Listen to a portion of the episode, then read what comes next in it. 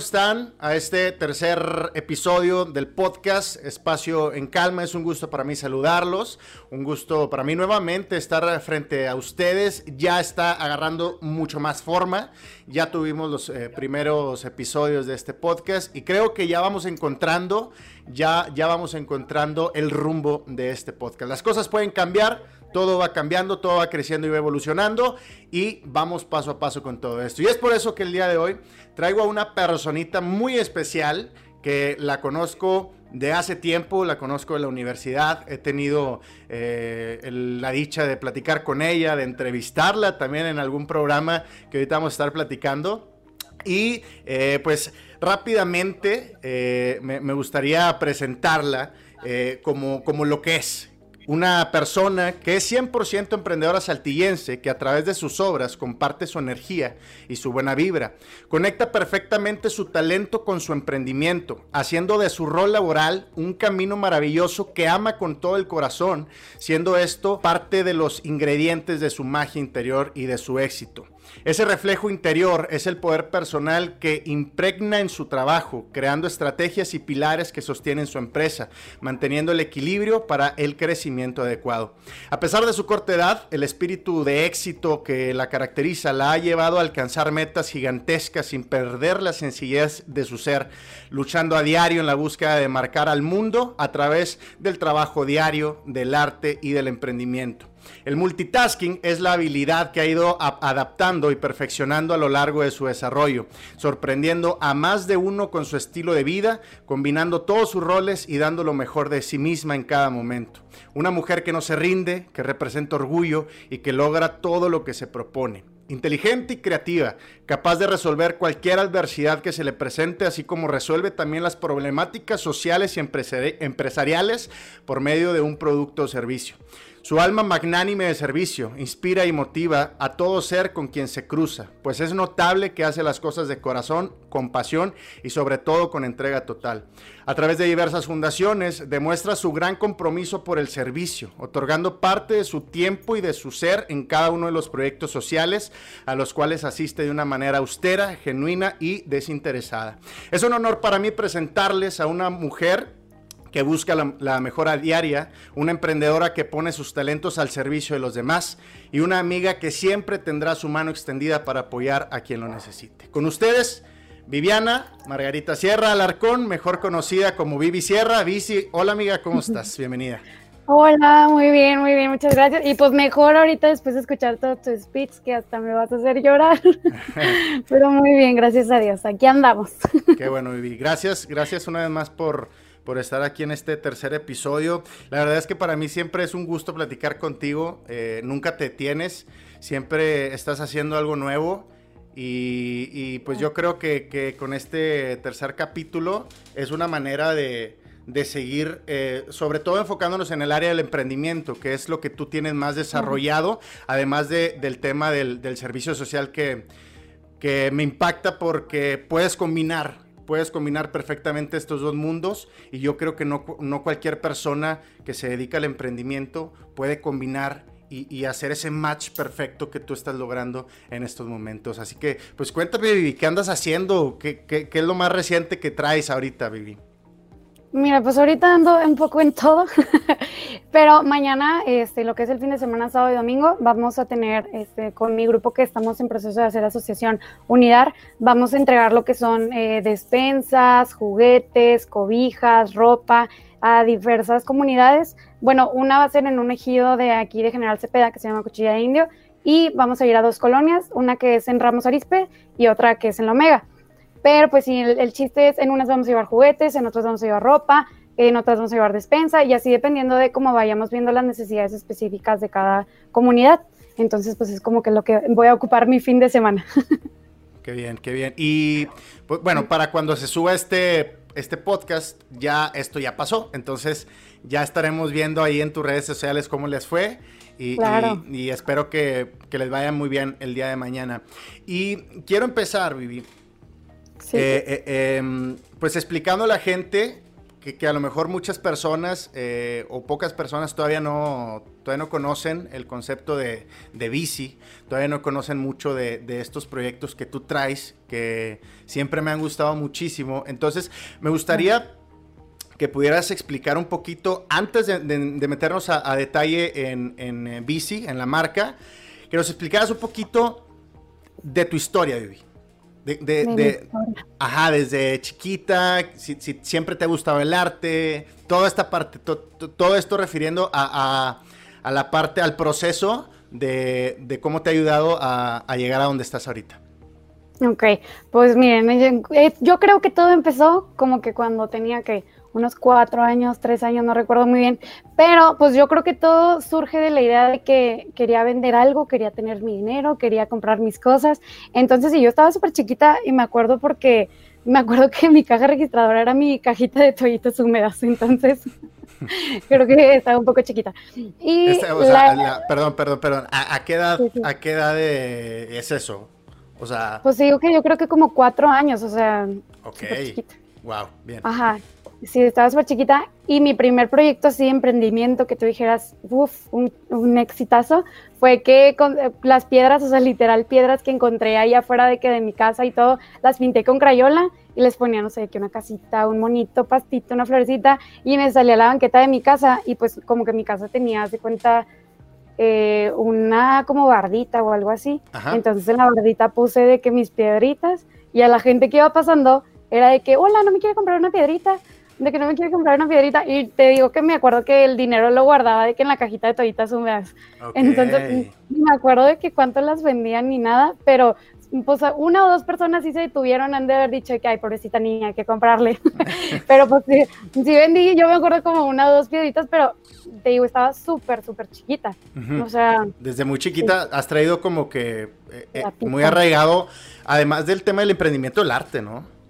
Sí, ándale, o sea, porque me gustaba pintar, o sea, otra, hubiera hecho de que vendiera limonada. Las, ajá, limonada o las piedritas, pero no, se fue de que, bueno, pintar las piedritas, porque decía, bueno, hay que ponerle el valor agregado a las cosas, entonces pues fue de que pintarlas. Entonces, pues yo creo que desde ahí, y luego ya en primaria, este, pues típico que vendías dulces en la escuela, vendías cositas y todo, y yo, yo vivía en mi primaria, la vivía en Ciudad Juárez, y pues la frontera súper padre y fue que me compraba eh, las plumitas de allá de gel en la tienda del dólar o los borradores o cosas de esas y era lo que empezaba a vender en el salón. O sea, y la verdad era que pues súper padre porque no lo hacía tanto también por el dinero, sino porque quería sentir esa adrenalina de decirle a los niños de que, oigan, cómprenme o quieren no sé qué o así. Entonces un día llevaba plumas, otros días llevaba colores, otros días llevaba dulces y así, o sea, siempre, siempre, siempre estuve vendiendo algo en la escuela. ¿Y lo hacías escondidas, Vivi? No me acuerdo, pero yo creo que sí. Me acuerdo que cuando llegué aquí a Saltillo, sí era súper escondidas y eran pais, porque aquí sí de plano así me decían cosas. Antes me acuerdo que sí medio les vendía a los maestros, pero aquí en Saltillo sí fue de que no, no, ya, súper escondidas, de que de contrabando de pais. fíjate que, qué raro y, creo que nunca había tocado este tema, pero es, está mal, ¿no? O sea, que los maestros repriman como es, esa parte de, emprendimiento de los niños. Digo, entiendo, entiendo la parte de, que los niños van a la escuela a, aprender, a estudiar, pero ¿por qué reprimir el hecho de, que los niños puedan estar desarrollando el emprendimiento desde jóvenes, no? Sí, exactamente, porque yo siento que pues es como que limitarlos, porque no sabes si esa persona va a ser, como dices, un vendedor de grande o algo, y qué mejor que, o sea, en lugar de limitarlos, pues, ¿por qué no mejor ponerle las herramientas? Yo digo que esto estaría padre de que poner un día o algo así, de que todos vendan sus cosas, porque siento que muchos también tal vez quieren, pero no saben cómo, porque pues no estuvieron eh, desarrollando esa habilidad con el tiempo, sino que, como dices, o sea, siempre fue limitada. Y yo creo que es algo que hacen en todas las escuelas, limitarlo. Bueno, en donde yo es con, porque sí saben de que el que trafica las gorditas, el que trafica los burritos, el que trafica los y como dices, estaría bien padre que fuera algo, o sea, de que apoyarlo. Incentivarlo, ¿no? En vez, de, en vez de, de, manejar al niño sobre la ilegalidad de vender dulces en la escuela, yo creo que debería estar bueno incentivar y como dices, o sea, a, lo mejor un día a la semana poner como que la feria del emprendedor de primaria, ¿no? Y, y, que se pueda hacer. Estaría muy padre. Si nos está viendo gente, directivos de escuela, mira, ahí tienen una, una buena idea. Una idea buenísima, claro. patrocinada por, Por Vivi Sierra. un consejo gratis, un consejo gratis. Oye, y luego fuiste, fuiste creciendo y, siempre tuviste ese amor por, por el arte, Vivi. Sí, fíjate que siempre me ha gustado. De una manera u otra, eh, siempre he tratado de estar como que muy conectada a lo que es el arte. Digo, la verdad, yo soy una persona que le cuesta un poquito lo de la investigación y de conocer. Me encanta leer, así como que igual y de que de artistas y todo, pero yo siempre he sentido que tengo memoria de pez. Entonces, siento que lo mío es como que un poquito más nato en el sentido en el que me gusta, investigo tantito y de ahí me agarro, pero no soy tanto de que, por ejemplo, si me preguntas de que de artistas que me gusten o cosas de esas, soy un poquito mala en ese sentido, pero me encanta investigar, me encanta, por ejemplo, puedo ver una pintura o algo y me puedo perder en ella horas, pero no soy mucho de que de investigar a fondo, de saberlo. Digo, está en una manera está un poco mal, pero digo, soy como que muy visual de que más bien me quedo con las imágenes. Ya. Y pues sí, siempre ha sido así desde, digo, desde chiquita y compraba así que los libros donde venían eh, las pinturas o cosas esas, pero como que más visual. Ajá. Va, o sea, tú, tú, pudieras considerar que tienes em, alguna influencia en tu vida por parte del arte, o sea, que tú digas, sabes que me gusta mucho este artista como pinto y creo que mi arte o mis pinturas o lo que yo hago va por ese lado. Pues fíjate que no, yo siento que, o sea, soy como que espíritu libre. Okay. Ah, de chiquita yo amaba Frida Kahlo, o sea, como que era mi hit. Luego empezó a hacerse como que bien famosa y a mí la verdad que las cosas que la gente empieza a usar mucho ya me dejan de gustar. Sí, cuando se puso Pero en tendencia, yo amaba Frida Kahlo. Ajá, cuando se puso en tendencia fue, dejó de ser mi favorita.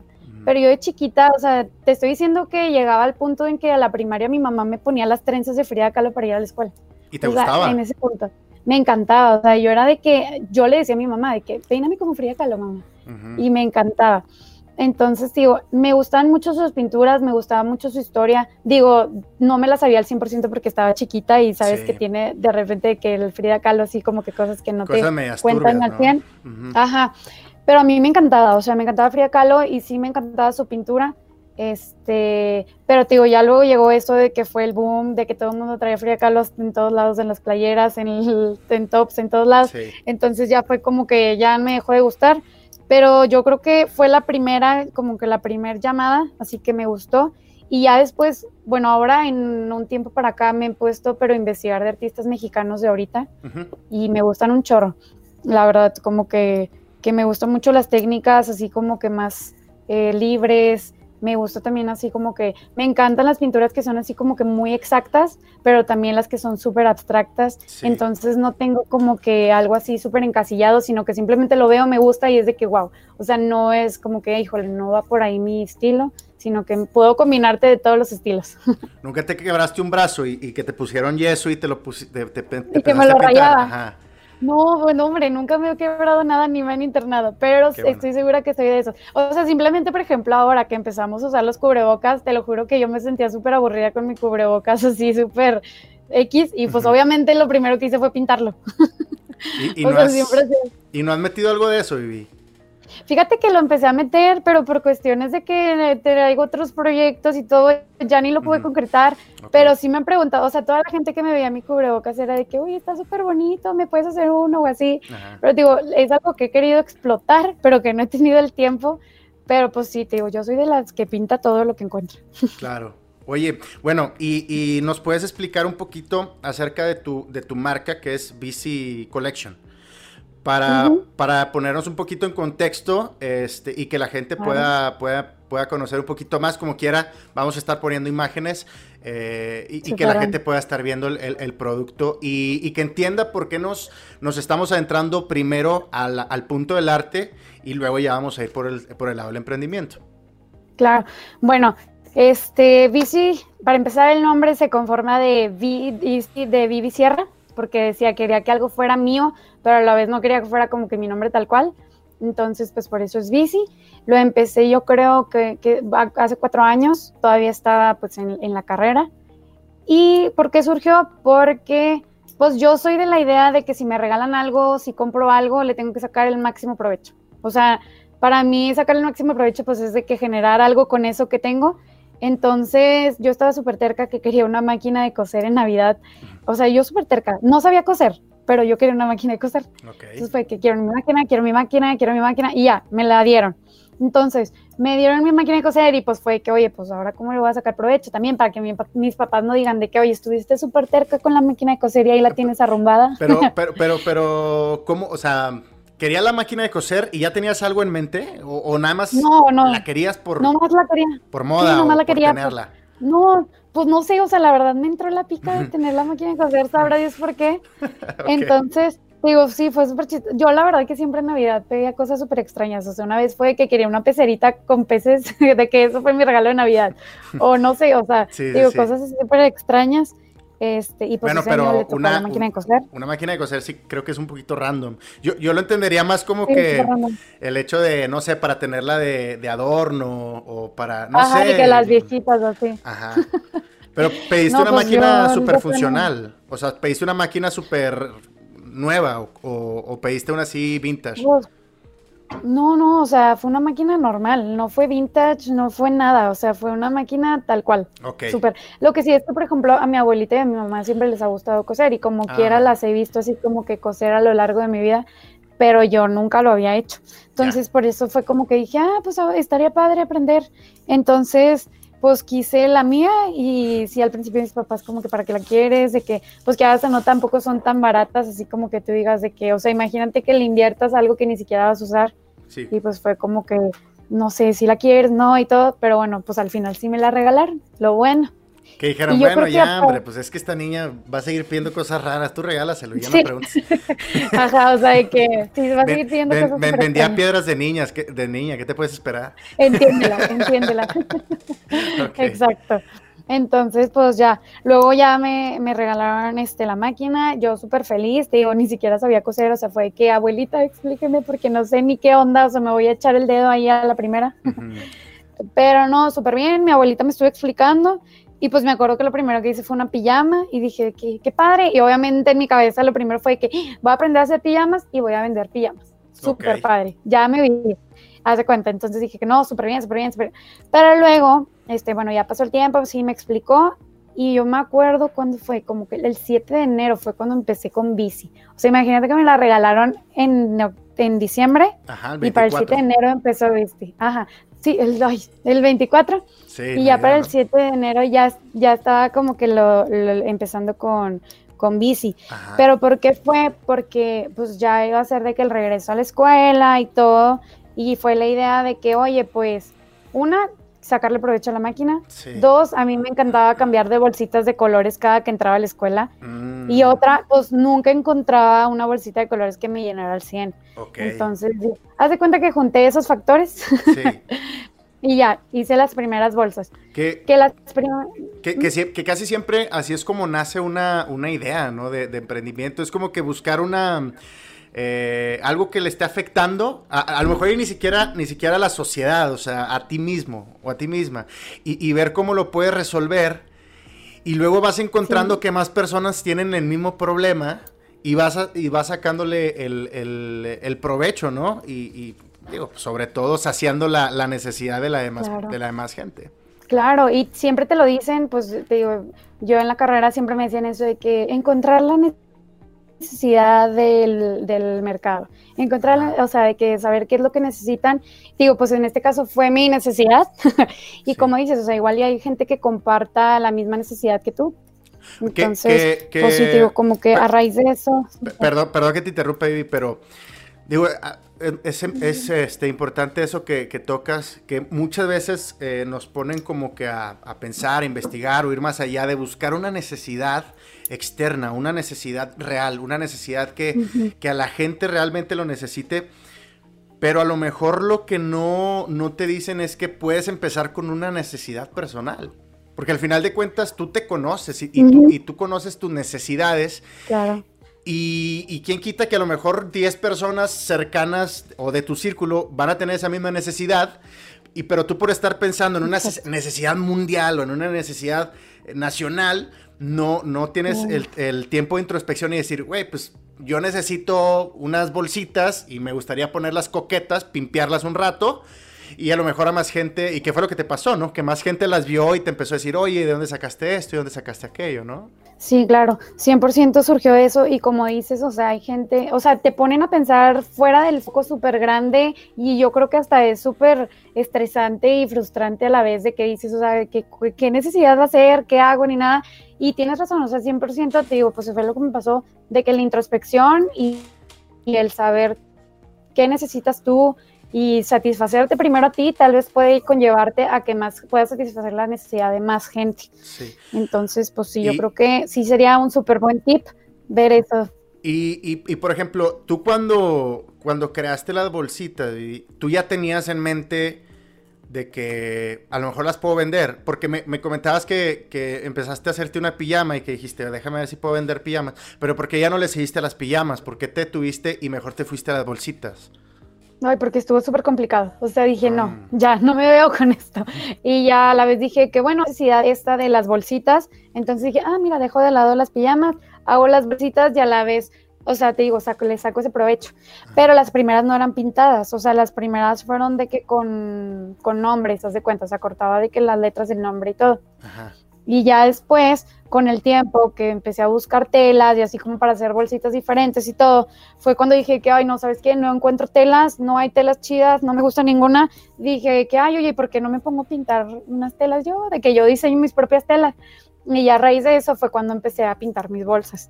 O sea, de que una cosa conllevó a la otra y pues ya son las bolsas que tengo ahorita pintadas a mano. Ok, y pero ¿tú, tú, tenías ya alguna base, digo, de chiquita pintabas piedras, pero no es lo mismo a lo que pintas ahorita. Y me imagino que has tenido un avance muy grande eh, de cómo empezaste ahora, pero la pregunta es, ¿tú ya tenías alguna base para, para aventarte ese, tiro de, decir, sabes que pues yo la voy a empezar a pintar, voy a poner florecitas, voy a poner... O, o de plano tú le diste así a como tú creías que se iban a ver bien pues no tenía en sí una base, sino que simplemente, te digo, ahí empezó otra vez lo de satisfacer mis necesidades, fue que, oye, pues yo a mí que me gusta, pues, y yo creo que me gustan las flores porque pinto un chorro de flores. Entonces, digo, si veía, por ejemplo, de que algunas personas que hacían cosas de que pintadas, de que libretas, cuadernos y todo, y veía que era lo que les, o sea, como que, que era lo que, la tendencia, haz de cuenta y en base a la tendencia pues empecé a hacerlo y también empecé al momento de venderlo pues empiezas a conocer tú a tus clientes y empiezas a ver por ejemplo de que qué se mueve más. Y hay veces que te gusta un chorro esto y dices de que oye me encanta pero pues no a la gente no le gusta tanto. Entonces también a esa parte pues vas tirándole a la tendencia y pues como te digo o sea vas conociendo a tu cliente. Y pues yo creo que más bien fue, fue eso, o sea, ir aprendiendo y como dices, ir evolucionando y ir creciendo. Y entonces, pues yo creo que es lo, más importante, conocer las necesidades y ver. Claro, pero ah, digo, me imagino que, que también, digo, además de, ver las necesidades de la demás gente, pues tienes que ver que realmente eso que estás haciendo, pues te guste, ¿no? O sea, porque si no llegarías a un hartazgo. Claro. Sí, yo siento, aunque también te digo, tienes que ser algo que 100% te guste, porque independientemente que te guste, va a llegar el momento en el que te va a cansar, entonces, pues de tanto trabajo que tengas. O sea, te digo, a mí me encanta hacer bolsitas y todo, pero en esta fecha sí ando como loca de que ya, ya no quiero pintar más, de que ya quiero descansar, por favor. Entonces, imagínate si gustándote llega ese punto, pues si no te gusta, de plano ni para qué empieces. O sea, yo siento que lo mejor es que hagas realmente lo que te gusta porque va a llegar el momento en el que lo tienes que hacer independientemente tengas ganas o no. O sea, si has, Si, has llegado a, ese punto, has llegado varias veces a ese punto o, específicamente en este año, en este mes, ya llegaste a ese punto. Pues ahorita todavía no llego a ese punto, ah, pero por ejemplo, ahorita estaba yendo así como que bien, tranquila. sí. pero te digo, por ejemplo, el año pasado obviamente la situación de este año al año pasado pues fue muy diferente por cuestiones de ventas y todo, pero el año pasado, por ejemplo, fue una cantidad exagerada de trabajo la que tenía. Este, y fue que me dormía súper tarde pintando, me levantaba súper temprano, me hacían los pedidos y de que, ay, ¿sabes qué? O sea, ya, ya no puedo. De que sí quería pintar, porque te digo, me gusta, sí me gusta mucho pintar, pero de plano ya es de que ya, y luego un punto en el que pues tienes que pintar cosas que las demás personas quieren que pintes. Y a mí la verdad lo que me gusta un chorro pues es pintar las cosas que a mí me gustan. Este, que fue lo que me pasó en esta cuarentena. Entonces también eh, fue como que un giro súper cañón, te digo, porque fue de que pintar lo que los demás le gustan, entonces hacer las bolsas que los demás querían, con las pinturas que los demás querían y todo, pero de repente voy dejando de lado el pintar lo que a mí me gusta y yo siento que también es importante darte el tiempo de, de satisfacerte también a ti, de que darte el gustito de pintar para ti. Claro. Y te digo, de repente sí llega ese punto de que ya, ya no más. sí, y bueno, y ahorita en este punto de tu, de tu negocio, eh, hablando de, de BC Collection, ¿qué es lo que se te mueve más, Vivi? ¿Lo, lo que tú pintas? O sea, ¿la gente respeta y, y, consume más lo original tuyo? ¿O si te piden mucho, pues hazme este dibujito o ponme esta cosa? ¿O qué es lo que más se te se mueve, Vivi? Fíjate que este, este año yo siento que fue más lo que yo pintaba. Este, es porque te digo, el año pasado yo estaba loca en pedidos y este año algo súper curioso, estaba ahí loca con lo que se llevan de la tienda. O sea, que tengo que estar resurtiendo, pero lo que yo quiera. Digo, el año pasado fue más de que, oye, quiero esta con mi perro, quiero esta con esto. Y este año ha sido de que lo que tienes me llevo. Entonces, pero digo, es muy variante porque a veces pues es de que, de que traen ganas de comprar lo que está, otras veces de que algo más personalizado, pero pues sí, yo creo que ahorita en este punto ha sido más respetar lo mío. Te comentaba lo de cuarentena, que pues yo la verdad te digo, en esta cuarentena como que sí estuve un poco friqueada unas dos semanas que no supe, como que me caí en el hoyo de qué hago, qué hago, qué hago. Y después pues no había, cerraron todos mis proveedores de telas, haz de cuenta, y me quedé sin telas, entonces no pude vender ese tiempo. Entonces fue como que yo desde hace un chorro de tiempo tenía la curiosidad y las ganas de pintar cuadros. Nunca en mi vida había pintado cuadros. Ok. Entonces en cuarentena lo único que quedó así de que podía pedir por internet pues fueron los lienzos. Y entonces los pedí y empecé a pintar cosas para mí me gustaban a mí y empecé a mover los cuadros y fíjate que me fue muy bien. O sea, y estuvo bien padre eso de que también las cosas que pintaba para mí, que yo decía de que las voy a poner en mi cuarto o así, que les gustaran también a la gente y que fueron igual cosas que se salieron de, de, lo común que yo hacía, porque también aprendí otra técnica que no sabía, pero por lo mismo de estar encerrada me di la oportunidad de aprenderla. Entonces, pues, te digo, sí, sí estuvo padre también ese sentimiento de que cosas que haces para ti, tal cual, o sea, de que te digo, fuera de lo común que tú estás acostumbrado a hacer, que les llamaron la atención a, la gente. Y es que, y, es, que eso, eso es parte de, el, crecimiento de la marca y, que vas teniendo tu mismo estilo. Y, yo creo que ese es el sentido de pertenencia de la marca, de que la gente le va gustando la marca. No por cómo pintas, eh, no porque, ay, te salió igualito el perro o te salió igualita la persona, sino porque saben que la mano tuya, ¿no? Y que a veces, eh, sobre, sobre todo en el tema del arte, eh, es muy difícil delegar, es muy difícil este, decirle, bueno, ¿sabes qué? No tengo tiempo para hacer estas bolsitas, pero déjame, le digo a, a Martita que ella me ayude y que ella las pinte, pues porque es tu mano, caray. Entonces, y aparte es algo súper artesanal que, que, híjole, este, difícilmente me imagino que tú puedes delegar esa tarea a alguien, o si lo haces. Sí, sí está complicado. sí lo he hecho, pero con mi hermana. Ok. que es, haz de cuenta que, o sea, fuera de eso, no. Porque, porque con mi hermana es de que le explico tal cual quiero, y, le, y pues quieras o no, pues como que sí traemos la misma onda y todo. Entonces sí, sí, sí he intentado, pero como dices, o sea, también es un poco difícil y más me cuesta porque a mí, como me gusta mucho hacerlas, yo quiero que pasen por mi mano todas. Claro. Entonces, que llega el punto en el que quieras o no, pues sí es muy difícil que puedas pasar por tu mano porque de repente la demanda es mucha y pues no puedes tú solo. Pero de todas maneras, es como que sí me gusta darle aunque sea el toque y todo, pero fuera, o sea, yo creo que la mayoría del tiempo es 100% por mi mano muy bien. Oye, ¿y has, este, has eh, hecho algo muy loco, Vivi? O sea, me refiero a, esto de, las bolsitas que te hayan pedido algo así que tú dijiste, híjole, es un reto para mí hacerlo, pero lo tengo que hacer y o me pongo a investigar cómo hacerlo o lo has, lo has me acuerdo que yo te pedí una vez un mandala. Sí, sí me acuerdo. Súper difícil. Súper difícil. O sea, es que te eran demasiados detallitos, pero sí se hizo. ¿Y has hecho algo más difícil o algo muy extraño, o algo complicado o algo random? Pues es que, por ejemplo, una vez me pidió una señora, o sea, me han pedido cosas así bien, curiosas, por ejemplo, una señora que quería una foto de un niño, o sea, de cuenta que me pasó la foto del bebé y decía, es que quiero este bebé en esta bolsa porque el bebé falleció.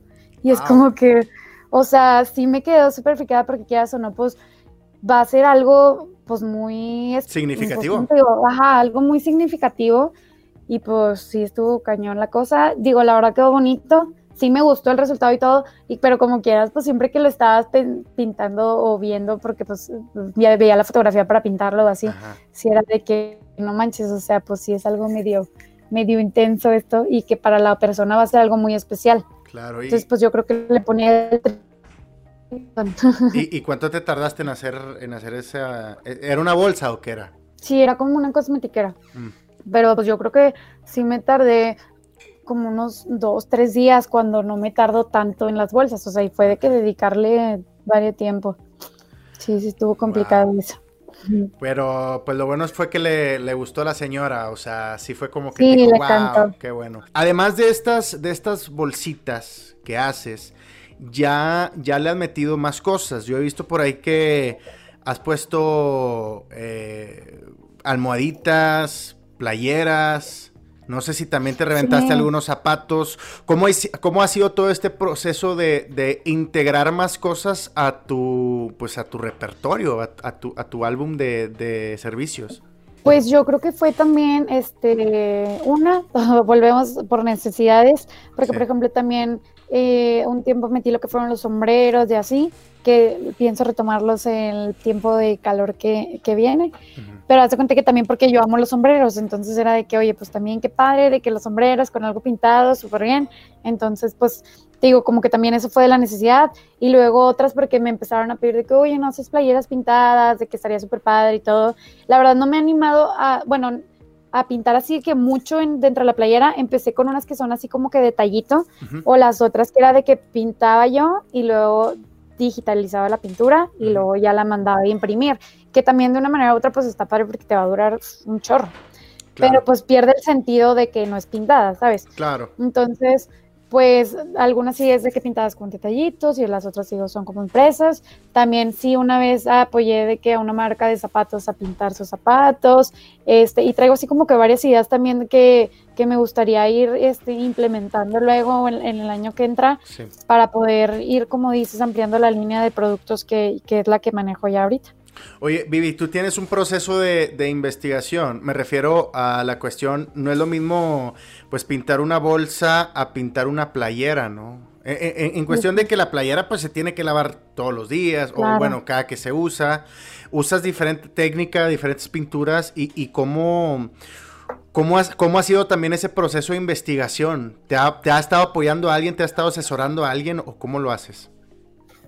Pues fíjate que casi siempre mi proceso de investigación es preguntar. O sea, tengo amigas que, pues, estando en esto, te haces de muchos amigos que, que saben o cosas esas. Entonces, pues, es de que, oye, yo veo que pintas playera o telas, así que, oye, qué padre, o sea, ¿con qué telas las haces, con qué pinturas las haces, con qué esto? También me pongo a investigar, tipo, en internet, eh, o me pongo a ver también tal cual de que me pongo, me meto así de que a cuentas de que sé que hacen así pinturas este, sobre textiles y todo, y es de que literal me pongo a cazar stories o a cazar posts donde se vea la marca de la pintura que usa, este, para ver de qué, pues qué calidad es la que usan y todo, y te digo, aparte de investigar y de preguntar y todo, pero yo creo que más bien de esa manera es como que me, me he dado cuenta de qué es lo que puedo utilizar.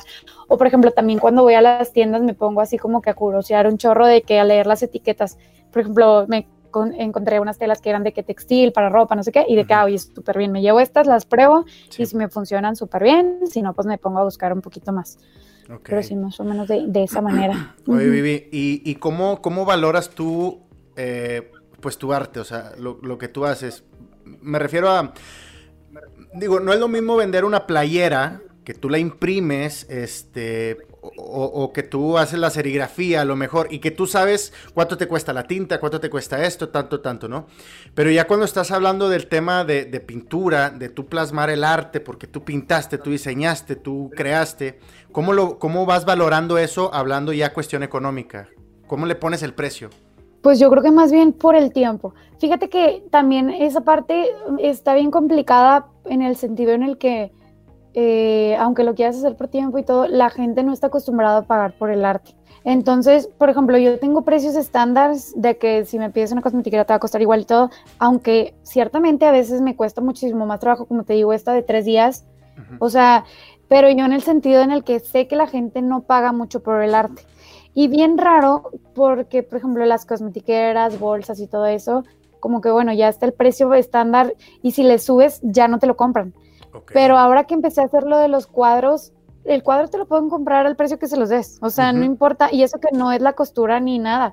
Entonces sí está muy complicado y ese sentido, porque por ejemplo los cuadros sí es que yo le calculo por tiempo y así, y súper bien, pero las bolsas sí, aunque lo trate de dar un poquito más caro, la gente sí como que se saca de onda, ¿sabes? Aunque sea exactamente la misma pintura. Y, pero, la manera de venderlo es distinta. ¿Y, tú por qué crees que sea eso? Yo tengo una teoría, pero quiero saber por, quiero saber qué es lo que piensas tú acerca de eso. Mi teoría, mm, este, fíjate que no, no sé, como que yo siento que porque estás acostumbrado a que la manera de comprar, ¿sabes? Estás acostumbrado a que el arte en cuadro es caro. Y estás acostumbrado a que una pieza que es de uso comercial, o sea, de que uso diario y todo, no, es tan cara. Entonces yo siento, bueno, esa es mi teoría, no sé, que va dirigido por ese, por ese lado. Yo creo que... qué piensas? ¿Cuál es tu teoría? más que la costumbre, yo creo que es tu mercado. Me, refiero a la cuestión de que un cuadro, un cuadro te lo va a comprar alguien que sabe apreciar el arte, que sabe el trabajo que se lleva a hacer un cuadro porque un cuadro tú lo pones en la pared para, para apreciarlo todos los días que te levantas, todos los días que estás en la sala, todos los días y, poder, eh, a, poder a veces eh, presumir ese cuadro que está en tu casa, ¿no?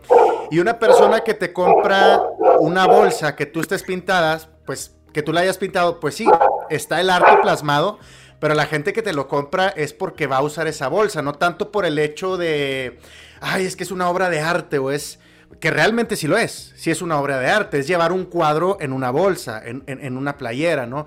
Pero yo siento que el mercado al que está dirigido las cosmetiqueras, las bolsas, las mochilas y todo eso, es un mercado totalmente diferente que, que si bien sabe apreciar el arte, pero no lo sabe valorar como lo es, ¿no? Pienso yo. Sí, fíjate que sí, me, me pareció súper acertada tu, tu teoría. Y sí tienes toda la razón, o sea, si vas a comprar un cuadro, pues si si no te gusta el arte, pues para empezar ni vas a, ni vas a comprar un cuadro, vas a comprar otra cosa. Entonces, pues sí, yo siento que sí tiene mucho que ver también eso. Y aparte, Yo, yo, siento que también las, las redes sociales han abierto un, un, panorama muy grande en el tema del arte. Y al igual que la fotografía, y, y a mí a veces me, me queda pues me, como tú dices, me friquea un poco el hecho de que pues ya todos toman fotos, ya todos eh, pintan, ya todos saben hacer un diseño, entonces poco a poco se va perdiendo el valor real de, del arte, ¿no? Y, sí, sí, sí. Y pues bueno, yo, yo digo como consejo a la gente, es como que sepan valorar el arte, sepan eh, entender cuánto es lo que cuesta y no solo hacerlo, o sea, no solo la pintura, los pinceles, el lienzo, sino cuánto cuesta el tema creativo. Claro, no, hombre, eso es lo que te quita años de vida. Me, imagino. Y, era lo, ya lo, con lo que quería terminar este temita era cuál es tu proceso de creatividad, cómo, cómo es que tú vas a, empiezas a desarrollar una bolsa. Sí, fíjate que yo creo que mi inspiración muchas veces viene de cosas que voy viendo en la vida, por ejemplo. Ah, si le tiendo a tirar yo a veces mucho al lado mexicano, al lado tradicional y así, porque a mí me gustan mucho las artesanías, o sea, me encantan. Yo creo que también a partir de eso, este, a partir de eso, pues surge como que la, la llamada de eso. Por ejemplo, ahora esta Navidad me dio mucha risa y me, porque cuando estaba ahí, o sea, mis regalos de Navidad los compré en el mercado de abastos porque me encantan las artesanías, ¿sabes? O sea, ese punto de que voy a conseguir las cositas así porque me encanta como que las curiosidades, de que no sé, te puedes encontrar un chorro de cosas. Sí, sí, sí. Y yo creo que de ahí, de que me llama mucho la atención, pues es la inspiración también de que, por ejemplo, vas y ves los colores y los textiles y es de que luego después me acuerdo y que, híjole, me encantaría poder pintar esto. Entonces, también súper, mi inspiración también un chorro a veces, yo creo que como muchas personas de Pinterest, de que ves fotografías o, o, así como que gamas de colores de cosas que te gusten y, y voy plasmando de, de ahí como que la, la idea Pero, por ejemplo, también sí te digo, muchos comparten de que, ay, hoy vi una mariposa monarca, porque una vez me encantó una de que estaba, estaba muerta, pero estaba súper bonita, y le tomé foto y fue que, oye, pues debería de pintar eso. Y a partir de eso, pues ya empecé a pintar de muchas maneras mariposas monarcas que me gustan. O, por ejemplo, de que en mi casa hay girasoles, aquí enfrente, es que es un terreno baldío, o sea, súper feo, pero hay muchos girasoles. Y luego dices de que, oye, está bien padre, y de que pues también pintar girasoles, o cositas así, como que trato de que cosas que veo y que me llaman la atención o sea, que, que sí presto atención en eso, de que igual y luego plasmarlas en, en lo que son las bolsas. Oye, ¿y, ¿y, tú has visto creatividad o arte en lo que antes veías como una locura? O sea, me, me refiero a que, o sea, cuando, cuando te vas desarrollando en el arte, y, yo te lo digo porque a mí me gusta mucho la fotografía y el video. Entonces, cuando yo veo una película, veo los encuadres, veo los errores, veo todo eso. Y me imagino que a ti te pasa lo mismo cuando ves un paisaje, cuando ves algo, como dices. El, el terreno baldío está pedorrísimo, feo, pero tiene unos girasoles bien bonitos. Entonces, ¿has visto un, cambio en, cómo ves las cosas? Sí, cañón. O sea, porque, por y la gente lo nota porque también es de que, no sé, estamos en algún lugar, de que hay unas escaleras, o sea, me pasa lo mismo que tú también, de que las fotos así, eh, unas escaleras súper feas, de que en algún lugar súper baldío y todo, y de que, uy, están súper bonitas esas escaleras, siento que iba a salir una foto súper padre, y es de que, ay, ¿por qué? Yo, no, en serio, pruébalo, o sea, yo creo que sí se va a ver padre, y vas y se ven súper chidas, y por ejemplo, en el arte también me pasa que hay cosas abstractas que tal vez las ves y es de que, oye, no manches, o sea, nada que ver. Y el, no, o sea, que yo las veo y puedo pasarme horas de que, o sea, wow, qué padre, la línea dio curva, de que la línea está curva en esa parte, o sea, neta que wow, me encantó. Entonces te digo, y bien padre porque no estoy como que nada más en un punto de que me gusta este tipo de arte, sino que me gustan de muchos estilos. Y pues como te puedo ver de que un, arte súper bonita, así que súper exacta y todo, como te puedo ver unas líneas que también me encantan, este, y sí he visto así como que varios tipos, así como tú dices, o sea, de que arte súper raro, pero a mí me, no hombre, o sea, lo veo y me emociona. Por ejemplo, eh, hace que será como un año, o este, no, yo creo que el verano pasado, en, en CNA, en la marca de CNA, sacaron una línea de ropa que era así como que de caras y todo, pero eran de puras líneas. Y fíjate que yo cuando pasaba me llamaba un chorro la atención, o sea, me llamó mucho la atención esa línea, porque dije, está súper padre, y me puse a investigar, y es de un chavo de aquí de México que empezó a colaborar con CNA, y él hacía sus diseños y todo, y CNA le compró, o sea, de que todos sus, o sea, muchos diseños y empezó, ajá, y yo dije que, o sea, wow, qué padre, y me metí a ver su, su Instagram y de que es súper, súper random, súper loco, de que el chavo así súper loco, también físicamente así se veía diferente. Y dije que, oye, qué padre, o sea, me llama mucho la atención. Y se me hace como que bien interesante cómo cada quien plasma su, su arte de diferente manera, dependiendo del entorno en el que viva.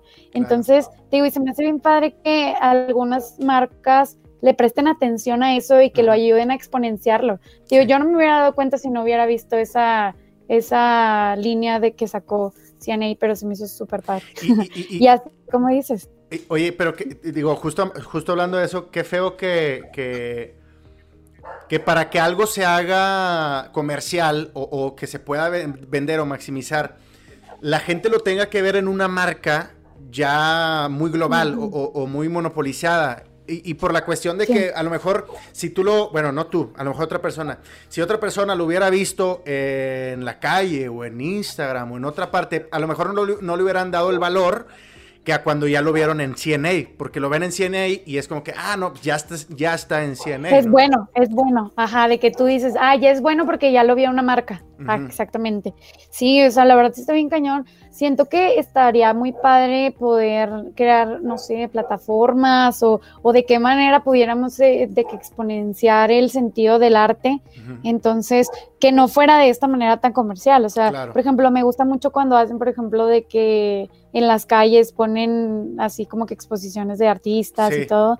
Eso se me hace también súper padre, que no tiene que ser, o sea, como dices, una marca que, que sea la que, que haga que esto se exponencie, sino de una manera más natural, que tú te puedas dar cuenta de esto y que le agarres el valor que realmente tiene, ¿sabes? Sí. Oye, que, que, por cierto, CNA es americana, es una franquicia americana. Fíjate que no sé, la verdad no, no, no tengo el dato, pero pues sí lo, sí lo he visto en algunos otros lugares. Porque también lo que, lo que a veces me, pongo a pensar, y ya me estoy saliendo del tema, pero bien rápido, es que, eh, por ejemplo, hay una marca mexicana, me, imagino que tú la conoces, que es eh, Cuidado con el Perro. Sí, sí. ah, que está en Estados Unidos, ¿verdad? Ajá, y, pero empezó en México y que, pues mucha gente es como que, ay, traes ropa de cuidado con el perro, guácala. O, te dicen cosas o, ven a la marca de una manera despectiva. Cuando dices, brother, güey, pues es de México, cabrón. O sea, de que apoya, sí, sí, sí. ¿cuándo, ¿Cuándo vas a querer apoyar si no es con las marcas mexicanas, no? Claro.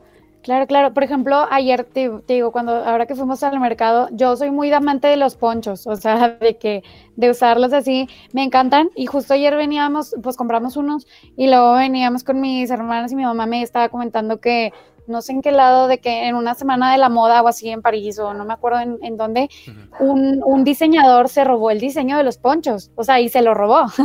y empezó, en la pasarela salían con el poncho tal cual y claro que el poncho carísimo, o sea, tal cual, copy-paste, y era de que carísimo, carísimo, y claro que los mexicanos súper enojados de que, oye, ¿cómo es posible? Aquí te cuestan 180 pesos y allá te estaban contando, o sea, un dineral, y simplemente por el hecho de que allá le están dando una mercadotecnia distinta a la de aquí, y pues sí, sí, se sabe que no manches, o sea, no se vale.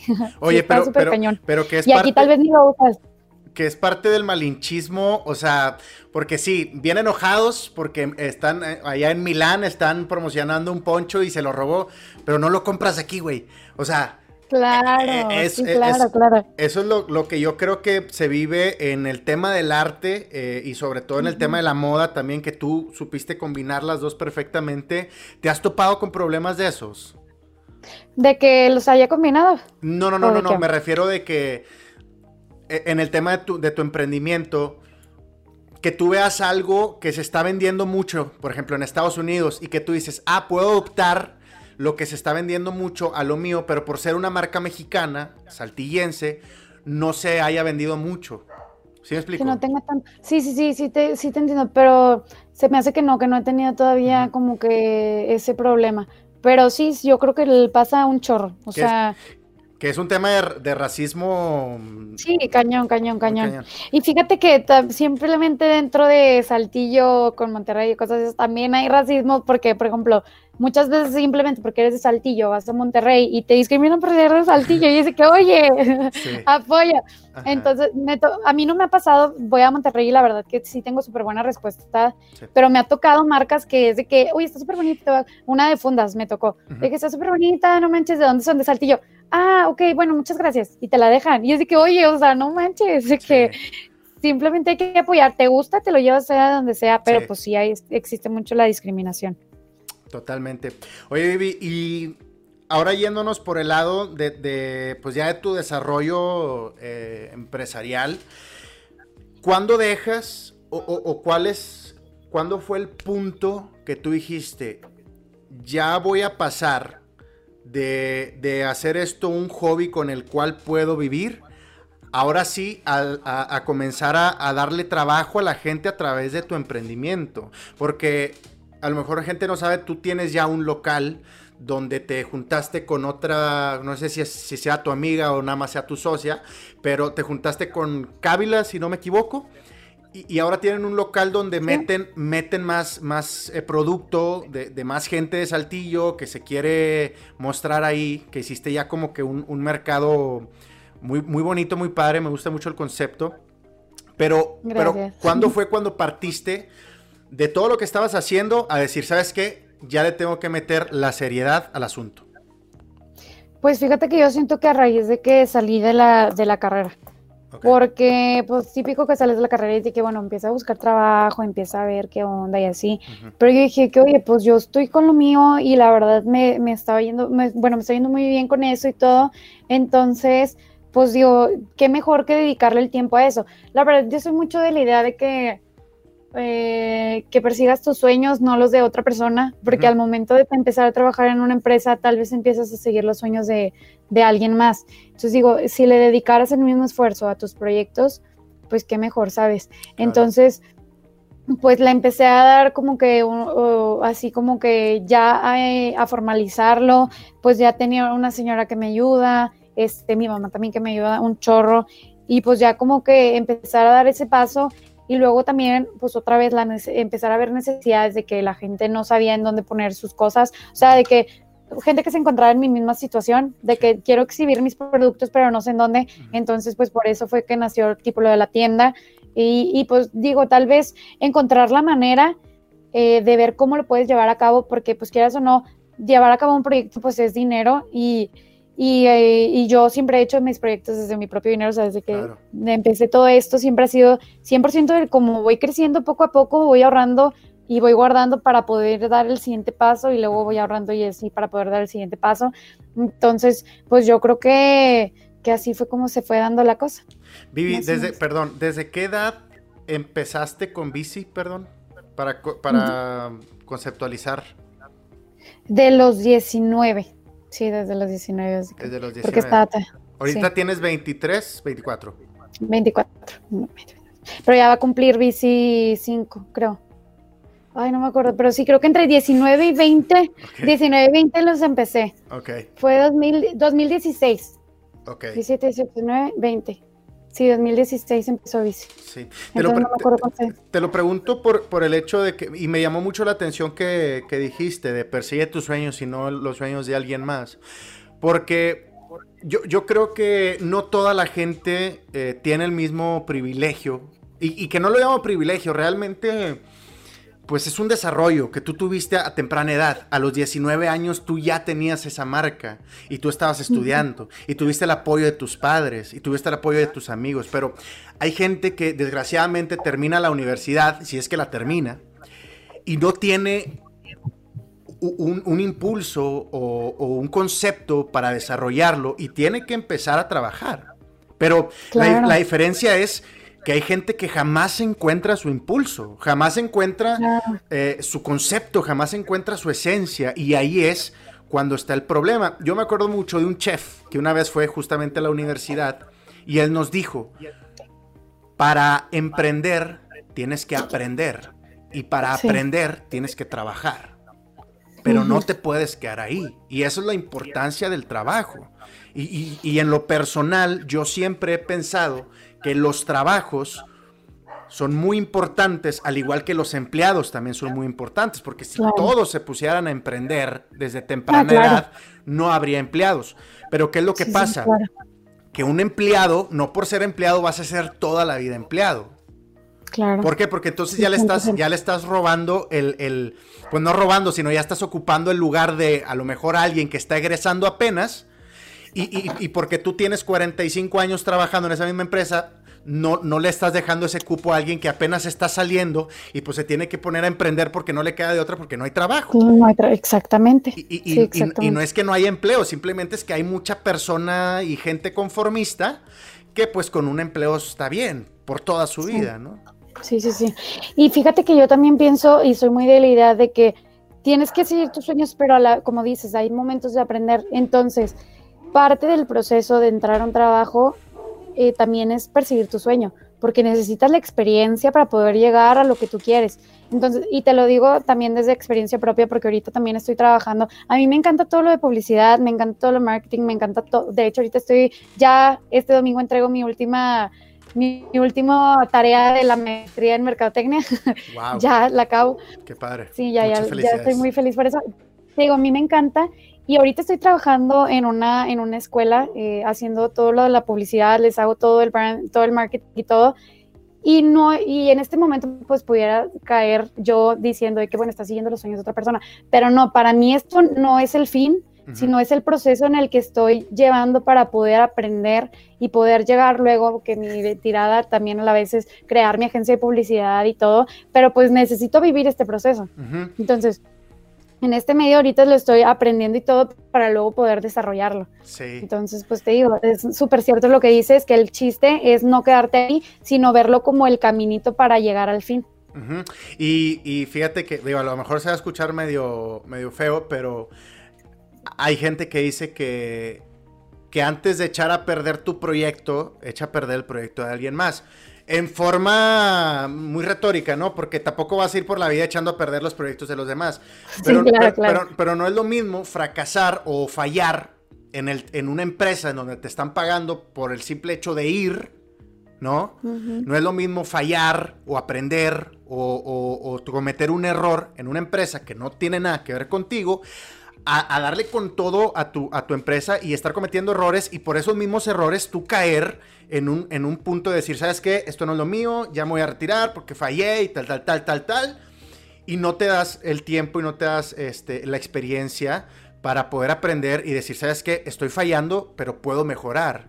Y a veces cuando estás emprendiendo y fallas, es como que le tienes miedo al emprendimiento porque dices, madre, está muy difícil, este, estoy fallando mucho y tal, tal, tal. Entonces por eso es muy importante también el hecho de trabaja para alguien más, comete los errores para alguien más, para que cuando tú ya estés emprendiendo y tú ya tengas tu negocio, puedas fallar, todas las veces que quieras porque es inhumano el no fallar, pero que sepas que no se acaba la cosa ahí. Que sepas que es parte del desarrollo, totalmente. Oye, Vivi, y luego, este, ahorita que, ya me estabas quemando el tema, porque ya estabas platicando de lo del branding y todo eso, eh, también tienes ahora, he visto por ahí un eh, ay, es que se, me olvidó el nombre, perdón. My, my Land, My. Ay, ¿cómo se llama? Está súper difícil el nombre, ya lo voy a cambiar porque toda la gente va a decir No, pero gente que. No, está súper cañón. Es My Visual Landscape. Ándale, My Visual se Landscape. Llama, pero ya, ya, va a cambiar. Este proyecto, te digo, es así como de de, por lo mismo, te digo, todo, todo te va conllevando a otra cosa.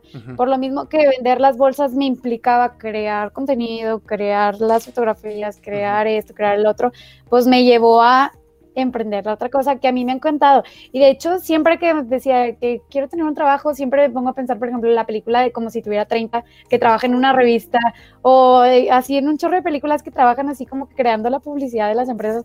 Y eso te lo juro que me ha encantado siempre, siempre, siempre, siempre. Y pues como una cosa te va llevando a otra. Y pues te digo, ahorita también tengo ese proyecto que gracias a Dios me ha estado yendo muy bien, he estado creciendo mucho también en eso, que como dices, de repente sí tienes tus errores y más porque me tupo de muchísimas cosas y mm, sí de repente me tropiezo en mucho, pero pues el chiste es que siempre trae, tengo las ganas de, levantarme y seguir.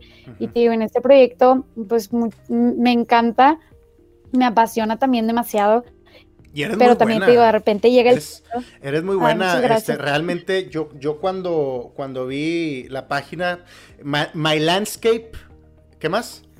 Está My, My, VS Landscape, pero ya va a cambiar pronto, así que no se lo para, para, que, para que chequen el contenido en Instagram. Y, y es que e, es un trabajo muy profesional. Muy, muy, muy profesional. Y es que todo esa tendencia que, que, ahorita eh, trabajar en el tema de, diseño de marca, de branding, de, llevarle las redes sociales a una empresa, ahorita está muy de moda, pero no todos lo hacen bien. Y ese es el problema. Volvemos al mismo punto, ¿no? Que eh, ahorita ya cualquiera te puede manejar redes sociales, ahorita ya cualquiera te puede con el celular tomar una fotografía y subirla a tu página y decir que te está trabajando las redes sociales. Entonces cuando tú llegas con ese profesionalismo que tú estás manejando en tu negocio y, ofreces un paquete a lo mejor elevado, pero porque sabes lo que cuesta, pues te sacan la vuelta porque dicen, no, güey, pero pues aquel, este, el hijo de la vecina me lo está cobrando más barato y no puede ser que tú me quieras venir a picar los ojos, ¿no? Claro, claro. No, y fíjate que exactamente volvemos a lo mismo del arte, que hay muchos artistas, pero entonces se pierde el valor. Haz de cuenta que yo creo que es como la frase de la película de Los Increíbles que dice que cuando todos son súper, ya nadie lo será. Haz de cuenta que pasa lo mismo, porque digo, si ya todos son, ya todos te venden mercadotecnia, pues ya al final pierde el valor el que realmente lo tiene. Sí. Entonces, pues yo creo que también es que la gente se va dando cuenta, la verdad. O sea, de eso no me queda duda, la gente se va dando cuenta porque si te vas con otro, pero a la vez regresan contigo. De que, oye, ¿sabes qué? Que la verdad me gustaba más como tú me decías esto. Ah, ok, pues, súper válido. Pero pues sí está súper cañona la competencia, hay mucha, mucha gente, pero a la vez también hay mucha, mucha demanda. O sea, cada día, como decimos, nacen nuevos proyectos, entonces no te das abasto. O sea, independientemente que hay muchos, pues sí hay mucha, mucha cliente ahorita que, porque, y más con este año que todos se está manejando por redes sociales. Entonces, pues yo creo que sí, sí es una buena área de, oportunidad. Digo, yo le estoy viviendo que sí tengo exageradamente demasiado trabajo al respecto, pero pues me gusta mucho, o sea, la verdad disfruto mucho el hacerlo. Y te digo, y por eso surgió también de llevar este proyecto, fue donde empecé en la escuela, que me dijeron de que, ah, pues quieres ayudar, no sé qué, padrísimo. Entonces, pues una cosa me ha llevado a otra y ha estado muy, muy padre.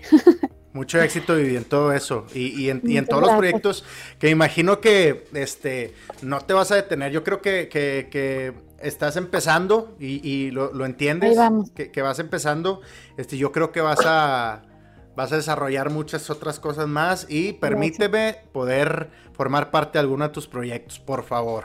Claro que sí. Ahí nos, asociamos en, algo. Oye, este, y desde que te conozco, poniendo un poquito en contexto, yo a Vivi ya la había entrevistado en la universidad. Eh, creo que ya te había entrevistado dos veces, ¿no, Vivi? Sí, creo que sí. Creo, que, creo, que ya te había entrevistado dos veces, este, pero siempre me llama mucho la atención que sabes eh, fusionar muchísimo tu emprendimiento, tus negocios, todo, todo, esto este, que, haces para eh, remunerarte con tu vida personal y, luego también con tu vida de servicio. Y eso, eso es algo que me impresiona muchísimo, que a veces es mucho, se pierde muchísimo ese valor cuando tú empiezas a emprender y cuando tú empiezas a, manejar negocios y cuando tú empiezas a, a, vender y empiezas con todo esto, empiezas a perder ese valor, ese valor del servicio, de ayudar. Y, es algo que tú tienes muy arraigado y, es algo que tú lo has hecho desde que te conozco. Porque si bien eh, no sé si antes ya trabajabas o ya, ya hacías eh, colaboración con, el CRIT, pero que te ibas a misiones y que te ibas a tal y que te ibas a aquello y no lo has dejado de hacer. ¿Cómo fusionas eso, Vivi? Pues es que yo creo que eh, el ayudar para mí ha sido como que una manera de atribuir que yo siento que me cuando me siento que me va muy bien, cuando siento que puedo lograr mis sueños, cuando siento que puedo lograr mis metas, yo digo de que, oye, o sea, qué padre, me siento muy afortunada de tenerlo y mi manera de agradecerlo, pues es dando el servicio, ¿sabes? Y de verdad que entre más siento que me vaya bien, más ganas tengo de ayudar a la gente, o sea, más ganas son de, de, digo, de que, de, entregar de mí, porque sí siento como que estoy muy en deuda por estar en donde estoy y por tener las oportunidades que tengo. Entonces, pues esta manera es como que entregarlo, o sea, ok, te está yendo bien a ti, pero no te tienes que quedar con eso, sino tienes que compartirlo y tienes que hacer que a las demás personas también les pueda llegar a ir bien. Entonces, pues este ha sido como que mi motor principal.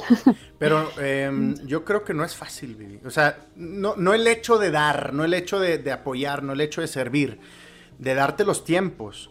Porque... Sí, está complicado. En, lo personal, yo tengo que editar y tengo que ir al, ir al trabajo y tengo que hacer tal, tal, tal y tal. Y a veces yo me, me meto mucho en mi mundo de trabajo. Entonces, ¿cómo, cómo partes eso? Porque me imagino que también en, tu vida social pues eres muy...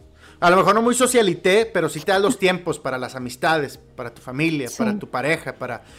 ¿Cómo, ¿Cómo llegas o cuál es el punto que tú dices, alto, ahora tengo que dar tiempo para esto, alto, ahora tengo que dar tiempo? ¿Cómo empiezas a delegar tus tiempos? Pues fíjate que está complicado y más ahorita que este año, te digo, este año he tenido demasiado trabajo Está complicado, pero yo siento que es las ganas de hacerlo. Y combino en todo, o sea, de repente estoy, estoy editando aquí una foto, estoy acá de que pintar, no es broma, o sea, de repente estoy con la laptop con el pincel y a la vez de que tratando de organizar lo de la asociación. Entonces, está bien complicado, pero sí es cuestión de que tú quieras hacerlo. Sí parto de la idea de que es querer es poder, porque soy muy, o sea, trato de ser muy organizada, tal vez parezco, pero tal vez a veces parezco un desorden, pero porque tengo muchas cosas, pero tengo mis mil libretas en las que todo subrayo, no es broma, o sea, tengo una libreta para pendientes de esto, la mitad para los pendientes de este, la, la agenda donde voy apuntando lo que quiero. Y sí me doy mucho el tiempo de que decir, ok, esta es mi semana, ¿Qué quiero hacer? ¿Qué quiero, o sea, quiero terminar la semana terminando esto? Entonces, mira, este día puedo hacer esto, tengo libre este, tengo libre este otro, entonces sí tengo como que súper acomodados los tiempos para poderle poder cumplir todo. En el punto en el que me dicen mis amigos también de que, oye, vamos a vernos los lunes. Ok, el lunes en la tarde apuntado, no puedo el lunes en la tarde hacer esto porque ya quedé con mis amigos. Entonces, digo, la verdad que sí, tengo como que mi agenda súper bien marcada porque si no, no lo puedes llevar a cabo. O sea, si tienes volando las ideas, pues nunca lo vas a poder concretar. Entonces, por ejemplo, a veces tengo apuntado de que los pendientes, me gusta mucho llegar en la mañana, sentarme, apuntar, tengo que hacer esto, esto, esto, esto, esto. Y entonces de esta manera yo puedo ir leyendo lo que tengo que hacer y lo voy subrayando de que ya lo hice, ya lo hice. Y así, digo, se me pasan muchísimas cosas, pero trato de que se me pasen las menos. Y por ejemplo, llego al punto de que es algo de la asociación y tengo tiempo, ah, ok, oigan, ¿qué onda? Vamos a hacer esto. Y luego paso al punto de que tengo que hablar esto, del ah, ok, bueno, tengo tiempo, oigan, no sé qué hablar, hablar. Y así es como que de esa manera me voy organizando un poquito para poder llevar todo, porque te digo, la verdad ahorita tengo bici, tengo lo de las fotos de landscape, tengo lo de la escuela, la tienda y la asociación. Entonces, de verdad que sí es un trabajal horrible y yo creo que de repente también sí estoy de que ya quiero tirar la toalla porque es demasiado trabajo y pues es mucho estrés también. Más bien cuando hay clientes así que dices tú, que te están ahí, como que pasan cosas y todo. Pero bueno, el chiste es como que siempre querer y seguir buscándole y salir adelante. Digo, y la verdad, lo de unidad para mí, que es la, asociación, digo, todavía no es asociación, pero estamos en proceso de, hacerla, pues es como, manera de, de las otras cosas. Entonces, pues de esta forma u otra, pues es como que cuando me tengo que dar el tiempo de, dar, de darlo un poquito de servicio a los demás. ¿Cuál es, cuál es tu motor, Vivi? O sea, ¿cuál, por, qué, ¿por qué no has tirado la toalla todavía? ¿Por qué no, por qué no dices, sabes qué? A la chingada landscape, hasta para allá unidad, para, o sea, ¿cuál es tu motor? ¿Qué es lo que te motiva? ¿Qué es lo que te hace que sigas trabajando cuando llegas al punto de decir, sabes qué? Ya estoy tronando, traigo mucho estrés, pues fíjate que yo siento que siempre ha sido yo misma. O sea, en el sentido de tengo muchos planes y siempre están incluidos mi familia y ahorita también pues mis planes con mi novio de que quiere seguir creciendo y todo, pero muchas veces está el plan de que yo quiero llegar a ser esto, o sea, yo quiero lograr, yo quiero, por ejemplo, no quiero quedarme con que el día de mañana ya cumplí 50 años y no logré lo que yo quería para mí cuando estaba chiquita. Entonces muchas veces pienso en mi yo de antes y en mi yo de después y digo, quiero que mi yo presente de antes y después estén felices con lo que estamos haciendo. Entonces, mm, por ejemplo, cuando quiero tirar la toalla, estoy de que, ok, vas a tirar la toalla, pero no vas a cumplir lo que querías cumplir. Entonces, siento que siempre eso me mantiene como que tienes que lograr lo que querías lograr, entonces no te puedes rendir. y, pues yo siento que eso también es, es mucho de seguir y de seguir y de seguir eh, pero para, para, lograr lo que tú te planteaste en algún momento. Y la verdad que yo soy una persona, o sea, sí me considero como que muy, muy espiritual, muy religiosa, en el sentido en el que yo sí le agradezco muchísimo a Dios el estar en donde estoy y también para mí es un motor súper grande y de una manera u otra también eso de atribuirle a las demás gentes es porque yo me siento muy agradecida con él de, de tener lo que tengo y pues de esa manera es pues dárselo en servicio a los demás. Pero digo, sí cuesta mucho trabajo, pero siempre estar pensando en que quieres lograrlo y que quieres, no quieres ser otra persona más de las que se quedó en el camino con la idea de lograrlo, sino que realmente quieres ser de esas personas que lo logran, pues siento que es lo que me mantiene todos los días buscando y saliendo adelante. ¿Tienes algún diario? sí, sí tengo diario, pero yo creo que ya es un que no escribí. ya no escribo porque no tengo tiempo, pero sí tengo diario. Y fíjate que me gusta mucho leer cuando está. Ese diario lo tengo desde que estaba, yo creo que en cuarto de primaria o tercero de primaria. Digo, ya cambió el cuaderno, pero tengo las hojas ahí guardadas. Y sí me pongo a leer de repente, así como que cosas mías. Y fíjate que bien curioso que en mi diario pongo de que viví del futuro. No sé qué, no sé qué, no sé qué, ¿sabes? Entonces, pues no sé, o sea, yo pienso en mí del pasado y digo de que quiero estar, que esté orgullosa del que voy a ser y del que soy. O sea, sí, es como que también eso. Pero sí, mi diario está súper curioso, o sea, me da un chorro de risa. De repente le leo a mi mamá y a mis hermanas de que lo que tengo apuntado y siempre se ríen un chorro. Yo en lo, en, lo personal, Vivi, y, te, te, cuento esta historia bien, rápido. He aprendido a, a, amar mi pasado. E, e, en el punto de que yo desde muy chavo, desde muy chiquillo, desde primaria, siempre he participado como que en, pastorelas, en obras, en esto y lo otro. Y, afortunadamente mis papás me han grabado. Entonces hay videos de cuando yo estaba chavo, niño, entrevistas que he hecho también en, la universidad y todo eso. Y antes la verdad que, que cuando yo los veía, me daba cringe, o sea, me daba así como que, ay, qué vergüenza y... pero, sí, me pasa igual. ¿sabes? O sea, como que los veo y digo, ay, este, no manches, estaba bien, güey, pero me he dado cuenta que es parte de mi crecimiento en lo personal. Porque cuando empiezas a, a, atreverte a ver cómo eras antes, cuando empiezas a atreverte a ver cómo has cambiado, empiezas a atreverte a darlo todo por el futuro. ¿Por qué? Porque cuando entiendes que todos esos errores y todo ese, eso que si estabas muy bueno, lo que tú quieras, todo eso te ha formado a quien eres hoy. Y todo lo que estás haciendo hoy es lo que te va a formar a quien eres mañana. Entonces, en lo personal, tener un diario o, esto que estoy haciendo, por ejemplo, un podcast, donde estoy grabándome, donde me estoy viendo, donde cuando tenga 30 años voy a volver a ver estos videos, voy a ver cómo ha sido mi crecimiento, en qué he ido mejorando y cómo es que todo lo que he hecho a lo largo de la vida me está llevando a donde estoy el día de hoy. Entonces yo creo que, llevar un diario o, siempre estarte recordando de quién eres realmente es lo que te puede llevar mucho más lejos de donde estás ahorita, ¿no? Sí, 100%. Y también el no perder el piso de que qué es lo que quieres, quién eres, como dices, porque muchas veces se te olvida ese, ese punto. Entonces, pues yo creo que sí está, está muy padre. Bueno, te digo eso del diario que, que es como que recordarte tu esencia todos los días, de que recordarte que hacia dónde vas. Y como dices, o sea, es el, el, que tú sepas eso, el que tú sepas que es parte de tu proceso, yo siento que es muy importante porque te ayuda a no, a como que entender lo que estás viviendo por ejemplo, yo le digo a mi novio porque está muy estresado a veces por su trabajo y todo, y le digo que es, que es parte de, o sea, no, no lo veas como que esto en tu totalidad tu vida, sino tal vez ahorita lo estás viviendo porque te está dejando una enseñanza para que en un futuro lo puedas desarrollar mejor. O sea, tal vez sí está horrible vivir algunas situaciones, este, y que dices de que no manches, ¿por qué me está pasando esto? nada, pero luego después lo entiendes de que, oye, si no me hubiera pasado esto, no hubiera aprendido lo que estoy aprendiendo, lo que estoy haciendo ahorita. O si no me hubiera pasado esto, no hubiera vivido el momento que estoy viviendo ahorita de la manera en la que lo estoy viviendo. Entonces, siento que al que tú sepas que todo es un proceso para que tú, tú aprendas y crezcas, siento que empiezas a ver las, maneras de, las cosas de manera diferente. O sea, tal vez te frustra mucho algo, pero si sabes esto, te frustra, pero ya no te, te clavas en eso, sino que lo dejas ir. Y el dejar ir las cosas es bien importante porque te ayuda a crecer, o sea, te ayuda a ir siguiendo desarrollándote.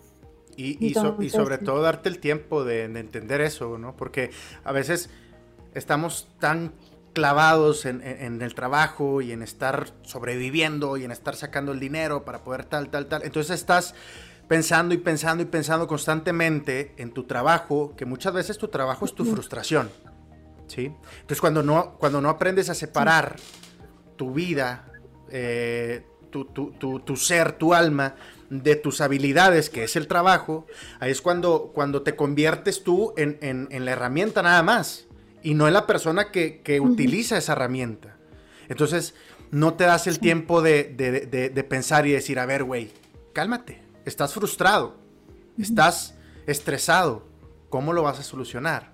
¿No? Y, también entender que se va a solucionar, o sea, que, que no puedes estar es imposible vivir todo, toda la vida estresado. Es imposible, porque el estrés te mata, literalmente te mata. Eh, y, darte, un, darte un tiempo, una hora, dos horas tal vez, de introspectar, de sentarte, de poner una canción o algo que te relaje y decir, güey, lo vas a hacer, no te preocupes, ocúpate. Yo creo que eso es parte de la esencia y parte de la vida, ¿no? ¿Cómo, ¿Cómo es tu, eh, ahora sí la pregunta, cómo es tu espacio en calma? ¿Cómo creas ese espacio?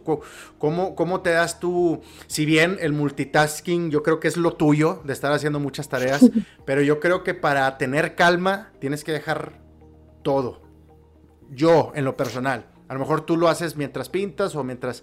¿Cómo es tu espacio en calma? ¿Cómo lo creas? Mm, fíjate que sí tengo mi espacio en calma y es los jueves a las 8 de la noche. Con eso te digo.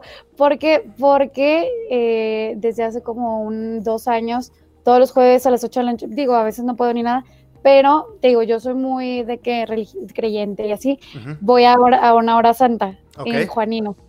Y haz de cuenta que para mí ese es mi momento súper que no lo cambio por nada. Porque digo, tal vez no, mm, tal vez las demás personas no son creyentes ni nada, pero sí los invito a que se tomen ese momento, como dices, porque para mí es esa hora, de 8 a 9 de la noche me voy a la hora santa, donde literal no hay ningún ruido, o sea, no hay ningún, ningún ruido. Estás tú nada más, digo, en mi caso pues está el Santísimo, para mí que es lo máximo, y está el, el, Santísimo es la, figura y la hostia, Sí, sí, sí. Cuando te ponen la hostia y eso. Digo, tal vez para los que no son creyentes, pero pueden tomarse ese momento. Sí. Ya de cuenta que el ir esa hora, este, también está difícil porque, por ejemplo, a veces me han acompañado amigos así que no aguantan. ¿Por qué? Porque es una hora de estar contigo y no estamos acostumbrados a eso. No estamos acostumbrados a una hora tú de que en silencio estar pensando. No lo aguanta cualquiera. ¿Por qué? Porque es algo de que tienes que irlo desarrollando. Y está bien cañón porque te das, te pones un alto en tu vida y te pones a pensar de que, oye, a ver, estoy, que estoy haciendo bien, que no me gusta, que quiero cambiar, que quiero mejorar y todo. Digo, está bien difícil cuando lo haces así, de que tú por tu cuenta y todo. Yo de esta manera fue como que la manera en la que me he podido como que dar ese espacio un poquito más pero está bien padre porque es necesario darte un respiro y ese momento de interiorizar y de conocerte también. Este, y te digo, yo tal vez esa es mi manera, pero lo puedes hacer. Simplemente el, el, estarte quieto un rato y pensar de que, qué quiero, a dónde voy, qué es lo que estoy haciendo bien, qué es lo que estoy haciendo mal, qué me gustaría cambiar. Y estoy segura que yo creo que el punto 5% de la gente lo hace, porque es muy difícil y te digo, y a mí me cuesta mucho trabajo porque estando así como que pensando también se me van las cabras, o sea, sí, sí, sí. no es mucho que, pero te digo, cuando voy así con amigos es de que a los 20 minutos es de que neta te quedas una hora aquí, o sea, no puedo y se van. Y yo de que no, sí, pero sí, digo, no es una hora, a veces 50 minutos, 40 minutos lo que voy, pero sí es importante que te des ese espacio este, en la vida de pensarlo pero te pones a pensar que realmente no es el tiempo. O sea, no, no es el tiempo. Porque ¿cuántas personas no pueden pasar dos horas, tres horas viendo videos en TikTok o simplemente yendo al cine a ver una película? Son dos horas de tu vida que estás poniendo. Sí, sí, no es el tiempo, sino es que no sabes convivir contigo. Eh, lo, que pasa es que te, te, te caes mal a ti mismo. O sea, no, no puedes, no, no, te toleras a ti mismo. Y, y, y, es que eso es lo que pasa. Y a veces, a veces te, ponerte a pensar y decir, güey, si yo fuera mi amigo me caería bien, güey. O sea, eh, y, yo, lo, yo lo he hecho. O sea, realmente yo lo he hecho en, en, la cuestión de que yo soy una persona que estoy muy, muy afuera del WhatsApp. Entonces, que si tú me hablas, si tú me mandas un WhatsApp, a menos que, que realmente este, necesite algo, por ejemplo, contigo que te estuve hablando y mandaba mensajes, tal, tal, tal, y tú no me estás... Yo estoy horriblemente porque según yo te contestaba y no te contestaba. Ajá, pero, pero, lo pero lo sabes entender, ¿no? Porque yo lo entiendo, porque a mí me pasa. Porque si a mí un amigo me escribe, oye, güey, ¿cómo estás? Es como que lo veo y, ah, bueno, ahorita le contesto y la chica... Y pasan los, las horas y, pasan los me Van las semanas. Madres, no le contesté a este güey. ¿Sí? Entonces... me pasa exactamente lo mismo. Entonces, este pues sí, me, pongo a pensar y digo, güey, la neta yo no sería mi amigo, güey. Yo no me hablaría, me caería bien mal. Pero es parte del crecimiento y es parte de la aceptación. Cuando tú logras estar por lo menos media hora en silencio contigo mismo, entiendes cosas que nadie más te las va a explicar, que nadie más te las va a enseñar porque tú eres la persona y tú, eres, el, tú eres el propio mundo. Y, que tú lo encuentres en una hora santa, donde además hay más gente reunida y hay un coro donde están tocando y hay gente que también te está ayudando a que tú te metas en, esa, en interiorizar. Yo creo que eso es lo que eso ayuda muchísimo. Y tú por la creencia que tienes, también hay mucha gente que lo encuentra en la meditación guiada o hay gente que lo, que lo encuentra en el yoga. Entonces, no hay excusas sí, fíjate que el darte ese momento creo que te ayuda a conocerte mucho y también te ayuda a que las cosas te calen mucho menos. ¿Por qué? Porque, por ejemplo, tal vez en algún momento te critican, te dicen y todo, pero realmente tú te conoces. Entonces, es como que, oye, yo me conozco y sé quién soy y todo, no te afecta tan fácil lo que los demás eh, digan y piensen de ti. Y creo que a la vez eso te ayuda a aventarte a hacer muchísimas más cosas porque no tienes el miedo de qué van a decir si hago esto, qué van a decir si intento esto. ¿Por qué? Porque tú te conoces y con que tú te conozcas basta para que, puedas desarrollar lo que tú quieras. Totalmente. Pues Vivi, me dio un gusto platicar contigo, nos extendimos un chorro.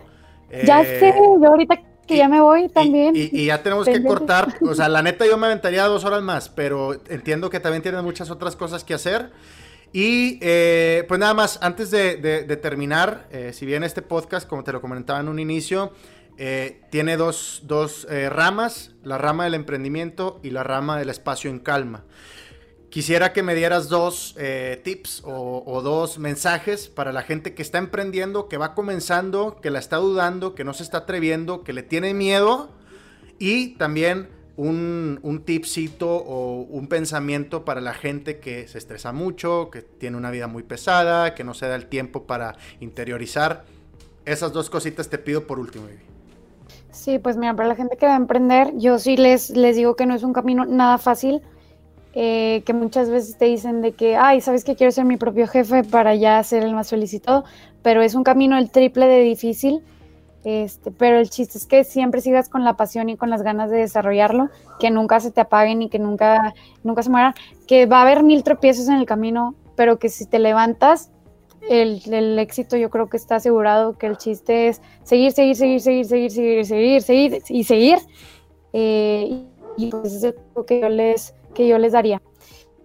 Y, por el otro ámbito del lado del tiempo para tomar en calma, les digo, desde mi experiencia propia, siento que es muy importante que aunque estés muy estresado, eh, y te, digo porque me acaba de pasar, por ejemplo, el miércoles tuve una transmisión en vivo para la escuela y yo nunca había transmitido en vivo un video pregrabado y era horrible. Me dio un estrés horrible, entonces, ¿sabes qué? Dije, no funciono así, no funciono con el estrés. Me salí, me fui al baño y fue que ya, a ver, tranquila, respira, todo va a salir bien. Si si estás dentro de tu mismo estrés no vas a solucionar nada. Entonces yo creo que es muy, muy importante que se tomen el tiempo, que no sigan rodando en la ruedita del ratón, sino que salte, ve las cosas desde un foco exterior y ahora sí, otra vez métete, pero ya con otra visión. O sea, de que sí es muy importante el tiempo de respirar, relajarte y decir, oye, no es el fin del mundo, no es toda tu vida este momento, sino que vas a seguir adelante. Entonces, pues yo creo que esos son mis dos consejos. Muchas gracias, Vivi. Este, ya para terminar, dame tus redes sociales de todo lo que traes ahorita, de las 16, de los 16 proyectos que traes. Tengo un chorro de redes sociales y no es broma, miren, se los quiero enseñar nada más para que vean que, que no es broma. Vean esto, este es mi Instagram. Y tengo como que y todas son cuentas de, de mis no, ahí se las voy pasando. Primero es BC Collection lo de mis bolsas. Y luego lo de mis fotos es my.vs.landscape lo de la asociación bueno el grupo que va a la asociación se llama uni.dar.mx y pues la mía es Vivi Sierra guion bajo. Y esas son mis múltiples redes sociales Cuatro redes sociales en donde te podemos encontrar, en donde podemos admirar tu arte, admirar tu progreso y sobre, sobre todo, eh, pues llenarnos de ese servicio social que, tanto tienes. Y Unidad, me gusta mucho el proyecto que están haciendo. Está muy, muy padre. Muy gracias, padre muchas gracias. La asociación. Ahí pueden ir siguiendo y todos se pueden sumar, todos se pueden sumar, de verdad. Excelente, muy bien. Pues Vivi, hemos llegado al final de este, de este podcast. Espero te haya gustado mucho, espero lo, hayas disfrutado. Me encantó. Este, me gustaría que pudiéramos platicar en otro momento, ya después de, todos los proyectos que ya, que ya realizaste de este fin de semana, que me puedes decir qué es lo más nuevo y qué es lo que sigue para Vivi, para la asociación, para tus proyectos y tus empresas, pero por cuestiones de tiempo tenemos que terminar aquí, porque si no, le, damos, le damos duro. Cinco años después aquí seguimos. pues bueno, y a toda la gente que nos está viendo, muchísimas gracias. Muchísimas gracias por haber eh, llegado hasta el final del podcast. Es un gusto estar con ustedes una vez más en este tercer capítulo del podcast. Nos vemos en el cuarto. Seguimos con los invitados, seguimos con los temas. Lo pueden ver a través de Facebook, a través de Instagram, en YouTube. Y ya este se va a estar subiendo también a Spotify. Así que no hay no hay por qué no estar al pendiente de toda la gente que está trabajando y se está desarrollando, siempre teniendo un espacio en calma. Te deseo todo el éxito del mundo, que tengas eh, todo lo que, lo que te propongas, que llegues a las metas que tengas que llegar y que te hayas propuesto en tu niñez. Y si todavía no has llegado, trabaja, trabaja muy duro y vas a ver que solo así vas a poder llegar tan lejos, tan lejos como quieras. Muchas gracias, nos vemos en la próxima. Buena vida.